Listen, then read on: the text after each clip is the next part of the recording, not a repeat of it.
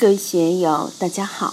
今天我们继续学习《禅说庄子之北游》第七讲“空有双全而无为无不为”第一部分。让我们一起来听听冯学成先生的解读。我们看后边的几段也是非常精彩，把道德体用、人生的修为等，都用很巧妙的语言形式表述了出来。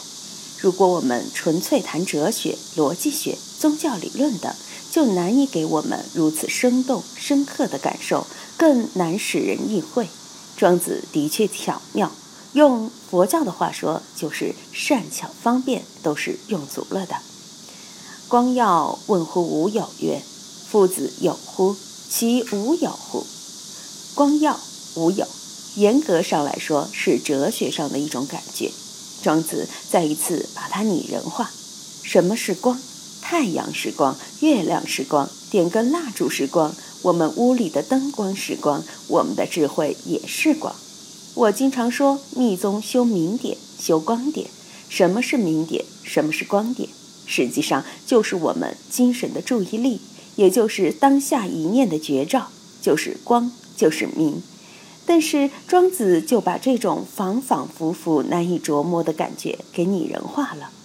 无有就是什么也没有，用佛教的话说就是空。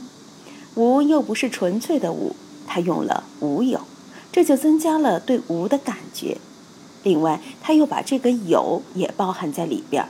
从思辨学上来看，不管是黑格尔的逻辑学，还是中国的玄学，或是佛教中观的空有之论。无有都是理性化、概念化的，但在庄子里，则把这些思辨的东西拟人化。拟人化以后，就淡化了艰深的思辨，而给我们以直观的感觉、限量的感受。它好像两个人在与我们对话，实际上它是两种境界的展现。光耀这位充满智慧的先生问无有，这位一无所有的空白先生：“夫子有乎？其无有乎？”光耀作为光来说，看得见，但摸不着，听不见。光有光明，我们眼睛看得见，但是我们要听光明，听得到吗？听不到。摸得着光明吗？摸不着。只有眼睛可以看到光，但是耳、鼻、舌、身、意对光就没有感觉。无有，则是无色、声、香味、触法的，眼、耳、鼻、舌、身、意都拿它无可奈何，感觉不到它的存在，所以。光耀先生就问：“夫子有乎？其无有乎？你到底是有还是没有呢？你到底是存在还是不存在呢？”光耀不得问，而熟视其状貌。当然，既然这位先生是无有，那无色声香味之相让人感知，也没有眼耳鼻舌身意来接收这些提问，他也不可能回答。所以，光耀不得问。因为面对无有，你不可能发问，连提问的资格都没有。这个用禅宗的公案来说，就是蚊子叮铁牛，无下口处啊。所以不得问而熟视其状貌。我们都知道佛教中有修观，特别是修密宗的观法很多，如观本尊、观上师、观咒轮等这样那样的观法。修净土的也要观阿弥陀佛相好庄严。不管是南传佛教也好，还是大乘佛教也好，只要修止观，不论是谁，都要去观一番。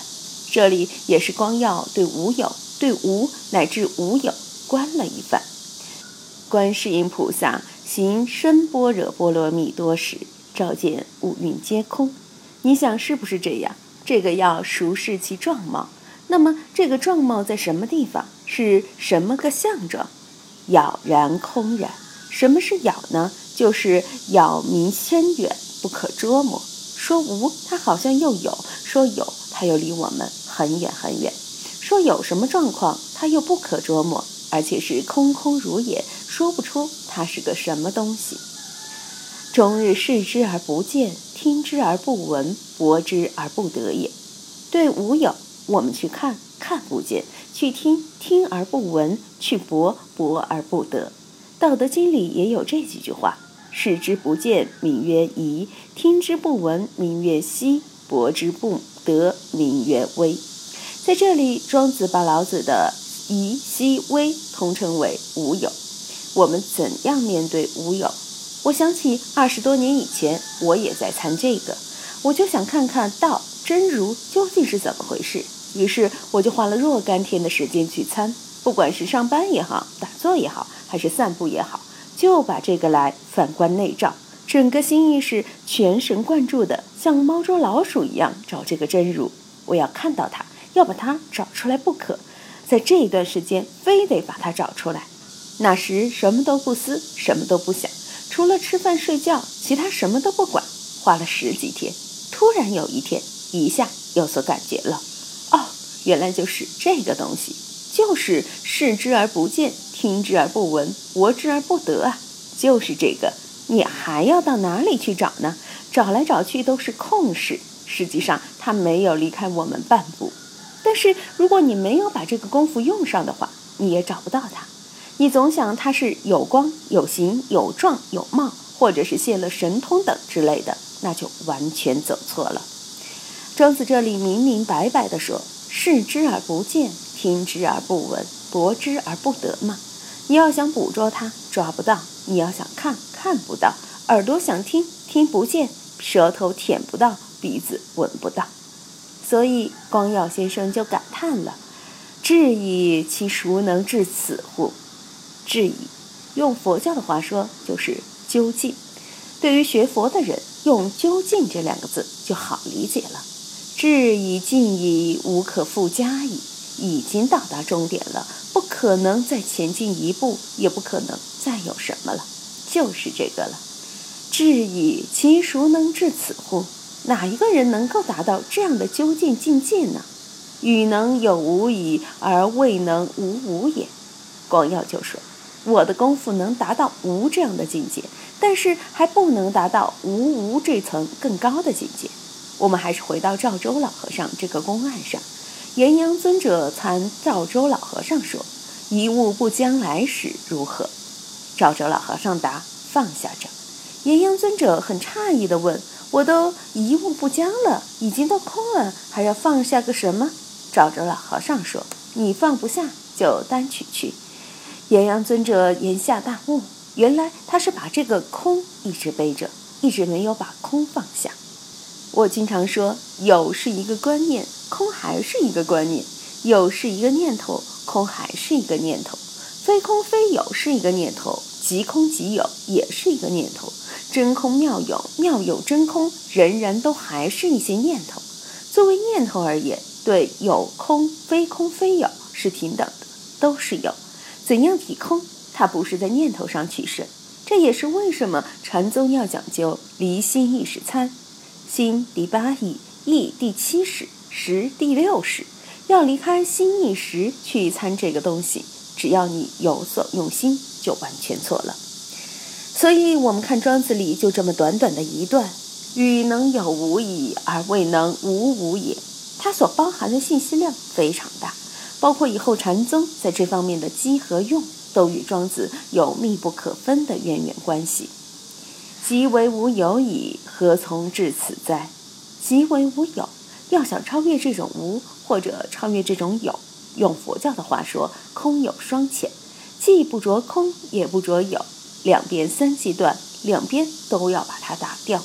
即为无有矣，何从至此哉？怎样才能使我们进入这样一种高妙的境界？所以，道人的境界在这里是很干净的，没有多余的闲言杂语，也没有很多章法的设施，要见就见，直截了当。这里已经有禅宗直指人心的东西了。所以，庄子和杜牧法门是很接近的。如果我们不这样来看庄子，那又怎么理解呢？同时，庄子又用拟人化的方法。把光耀和无有作为虚拟的人，就像两个道人在这里相互交往，这就比空泛的说理更活泼生动，更能给我们深刻的感性的认识。这一段和前一段太清梦无穷，接着又问无为的预言，都是很舒服的。结合这些一看，这里面的利益境界真是令人叹为观止。但是怎样达到这样的境界呢？想要又谈功夫。今天就读到这里，欢迎大家在评论中分享所思所得。我是万万，我在成都龙江书院为您读书。